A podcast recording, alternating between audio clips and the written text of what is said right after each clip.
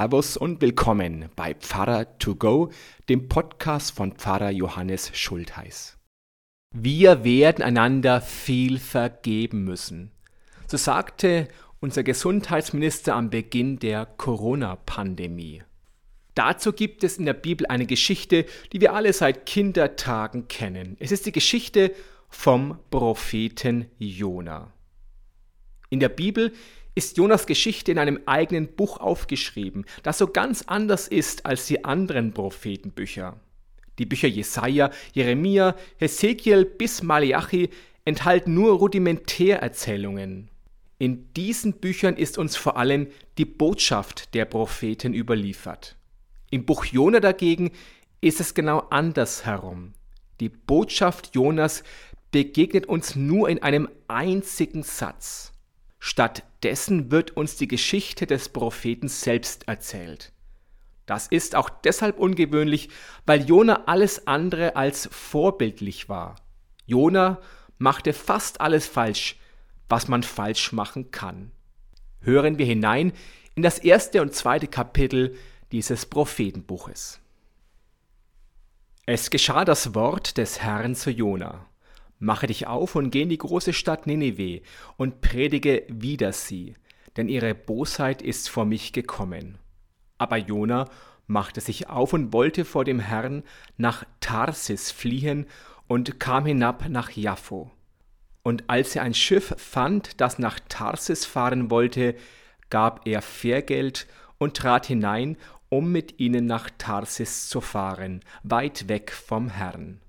Da ließ der Herr einen großen Wind aufs Meer kommen, und es erhob sich ein großes Ungewitter auf dem Meer, dass man meinte, das Schiff würde zerbrechen. Und die Schiffsleute fürchteten sich und schrien ein jeder zu seinem Gott und warfen die Ladung, die im Schiff war, ins Meer, dass es leichter würde. Aber Jona war hinunter in das Schiff gestiegen, lag und schlief. Da trat zu ihm der Schiffsherr und sprach zu ihm, Was schläfst du? Steh auf, rufe deinen Gott an. Vielleicht wird dieser Gott an uns gedenken, dass wir nicht verderben. Und einer sprach zum andern, Kommt, wir wollen losen, dass wir erfahren, um wessentwillen es uns so übel geht. Und als sie losten, traf's Jona. Da sprachen sie zu ihm, Sage uns, um wessen Willen es uns so übel geht. Was ist dein Gewerbe und wo kommst du her? Aus welchem Lande bist du und von welchem Volk bist du? Er sprach zu ihnen, Ich bin ein Hebräer und fürchte den Herrn, den Gott des Himmels, der das Meer und das Trockene gemacht hat. Da fürchteten sich die Leute sehr und sprachen zu ihm, Was hast du da getan? Denn sie wussten, dass er vor dem Herrn floh, denn er hatte es ihnen gesagt. Da sprachen sie zu ihm, Was sollen wir denn mit dir tun, dass das Meer stille werde und von uns ablasse? Denn das Meer ging immer ungestümer.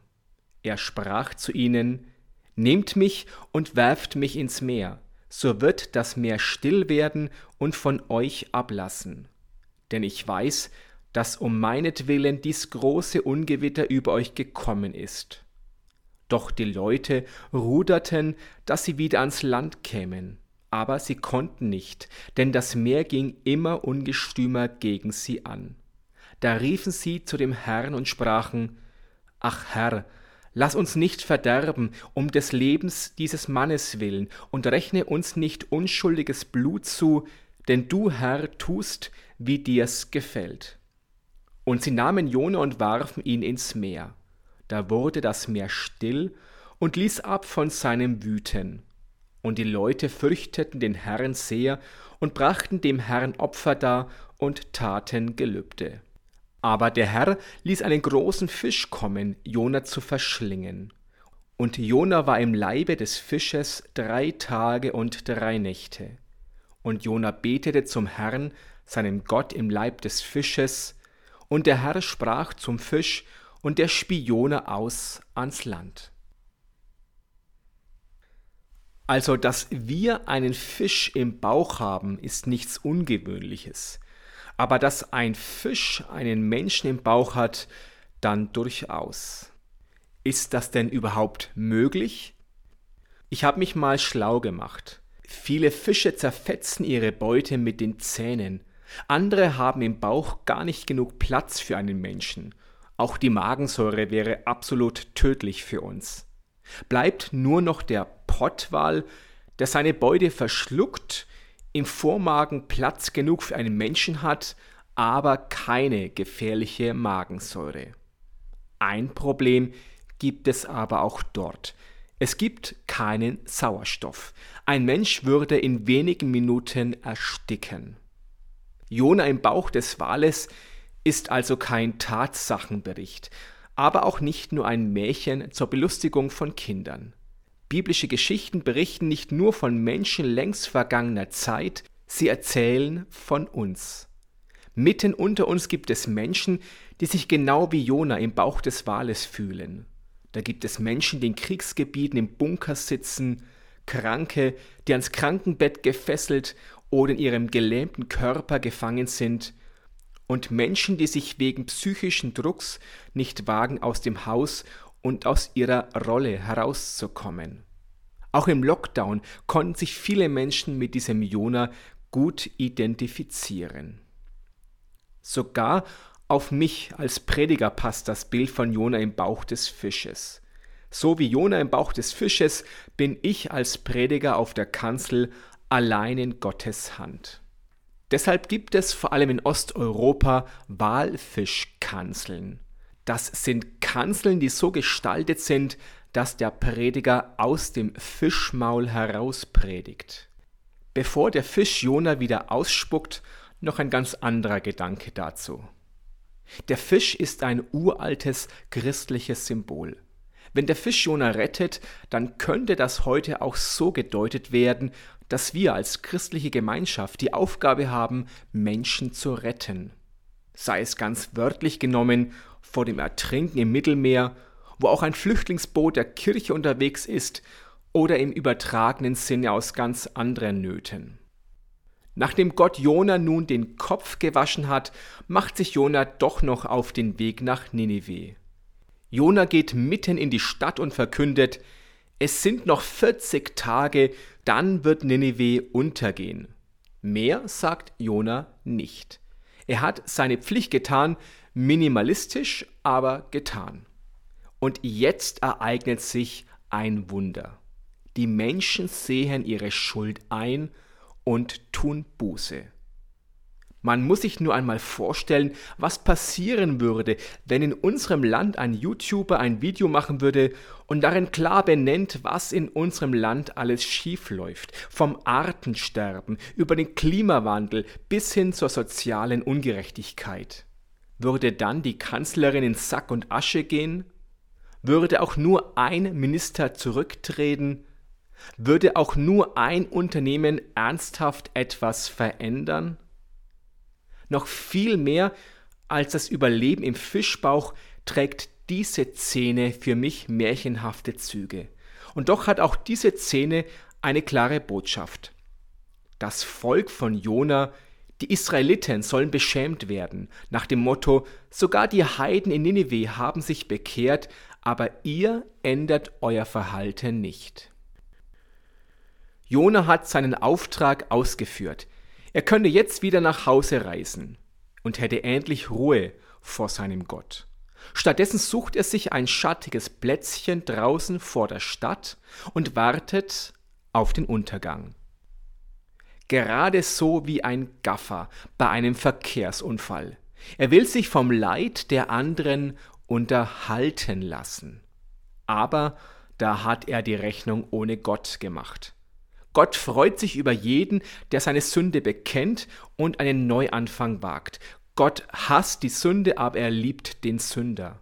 Und sein Erbarmen ist grenzenlos. Jona dagegen hat nichts Besseres zu tun, als sich zu beschweren, dass Gott, Zitat, gnädig, barmherzig, langmütig und von großer Güte ist. Er hat noch immer nicht kapiert, dass diese Eigenschaften Gottes auch ihm selbst schon zugute gekommen sind. Gott hätte den feigen Propheten doch einfach ertrinken lassen können. aber Gott hat immer noch Geduld mit Jona. Gott zeigt anhand der Rizinusstaude, die Jona Schatten spendet und dann von einer Raupe befallen eingeht, dass Gott die Menschen wichtig sind, noch viel mehr als Jona seine belanglose Staude. Dich jammert der Rizinus, um den du dich nicht gemüht hast, sagt Gott im Jonabuch. Hast ihn auch nicht aufgezogen, der in einer Nacht ward und in einer Nacht verdarb. Und mich sollte nicht jammern Ninive, eine so große Stadt, in der mehr als 120.000 Menschen sind, die nicht wissen, was rechts oder links ist, dazu auch viele Tiere.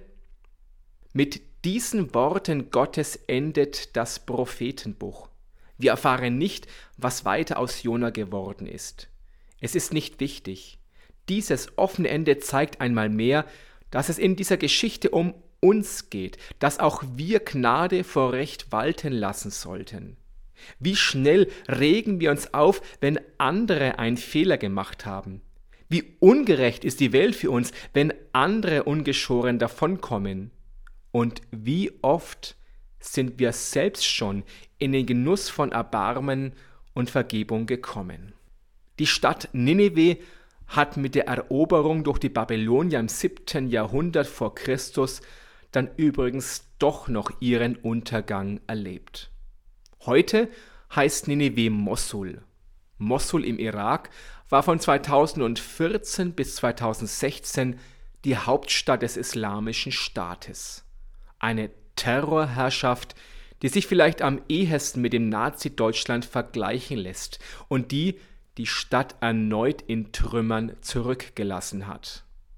So ganz stimmig ist die Rede vom Erbarmen denn Gott also nicht immer. Aber Gott ist im Buch Jona auch nicht der liebe Gott, der alles vergibt und wieder gut macht. Das Prophetenbuch Jona ist nicht nur eine Kindergeschichte. Gott ist hier eher der liebende Gott, der mit seinem Erbarmen manchmal überfordert und auch von uns immer wieder Erbarmen fordert denn nur so gelingt das Leben. Wir werden einander viel vergeben müssen, sagte Jens Spahn. Immer wieder. Amen. So, das war's schon. Dann sage ich Servus und bis zum nächsten Podcast. Oder vielleicht sehen wir uns ja auch am Sonntag live in der Kirche oder werktags im Gemeindehaus oder auf YouTube oder sonst irgendwo. Gott behüte euch. Servus.